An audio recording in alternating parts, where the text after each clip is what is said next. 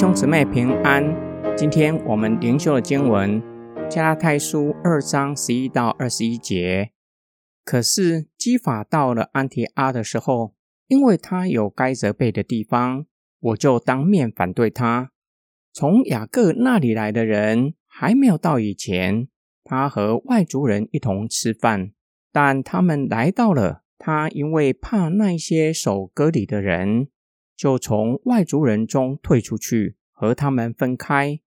其余的犹太人也和他一同装甲，甚至连巴拿巴也受了影响，跟着他们装甲。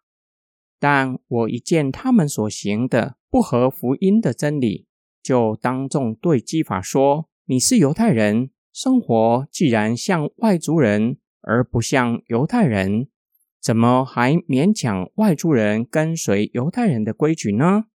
我们生来是犹太人，不是外族中的罪人。既然知道人称义不是靠着律法，而是因信耶稣基督，我们也就信了耶稣基督，使我们因信基督称义，不是靠行律法，因为没有人能靠行律法称义。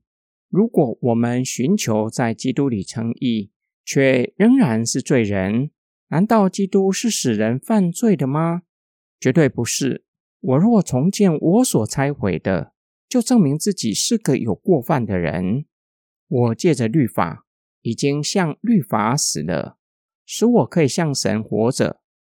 我已经与基督同钉十字架，现在活着的不再是我，而是基督活在我里面。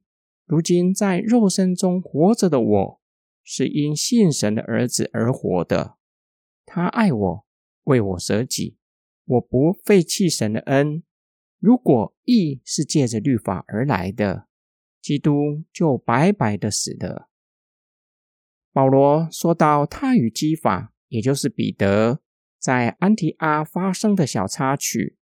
彼得在犹太背景基督徒还没有来到之前。原本与安提阿的弟兄姐妹同桌吃饭，但是从耶路撒冷来的弟兄到了安提阿，他们刻意离开，不再与外族弟兄同桌吃饭。这样的举动表达割席的意义，关系破裂的意涵。保罗就当面责备彼得：安提阿外族的弟兄是主内的肢体，不再是外人。不应该因为他们是未受割礼的外族人，就与他们割席，等同于宣告彼此的关系已经出现裂痕。他们的举动无疑就是将已经拆毁的墙重新建立起来。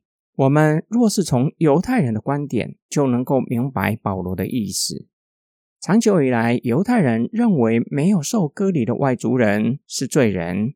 犹太人以割礼和律法引以为傲，保罗提出反驳。他当面告诉彼得：“你在外族人中间，已经照着他们的生活习惯，不再照着犹太人的传统。犹太人不与不洁净的人来往，更不会与外族人一起吃饭。怎么反过来要求外族人照着犹太传统生活呢？更严重的问题。”就是意味着基督的救赎不完全，表明这些外族的弟兄虽然已经相信耶稣基督，并且已经受洗，依然是罪人，因为他们还需要守律法，必须守割礼，这就走回靠律法称义的老路。这是保罗极力对抗的。他知道，想要靠律法得救，只有死路一条。自从大马色之后，早已经放弃，让他在基督里确实得着永生之道。因此，表明现在活着的不再是过去想要靠律法得救的老我，而是基督在我里面活。基督充满全部的心思意念，被主耶稣基督掌管，在一切事上仰望耶稣基督。今天经文的默想跟祷告，什么是我一生努力追求的目标？当我成为基督徒之后，有没有改变追求的目标？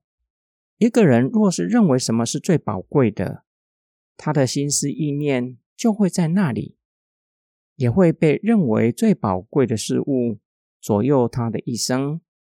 过去的保罗，就像许许多多的犹太人，也像认为可以靠自己行为得救的人，以为行为可以赚取上帝的恩典，并且可以让上帝喜悦。大马色的经历让保罗大彻大悟，这是痴人说梦话。不仅无法达到自救的目标，更糟糕的只是死路一条罢了。这样的经历彻底的翻转保罗，生命被翻转，世界观和价值观也改变，人生追求的目标也改变，同时为此付上极大的代价，依然在所不惜，因为耶稣基督已经付上了极大的代价，从此之后。不再为自己而活，而是为了在保罗里面的基督而活。这是使徒保罗认为最宝贵的。我们一起来祷告：爱我们的天父上帝，感谢主耶稣基督为我们被钉在十字架上，让我们与天父上帝和好，也改变我们一生追求的目标，不再靠自己讨上帝的喜悦。而是依靠耶稣基督，让主耶稣基督得着我们，也让我们的心归给主耶稣基督。我们的祷告是奉主耶稣基督的圣名，阿门。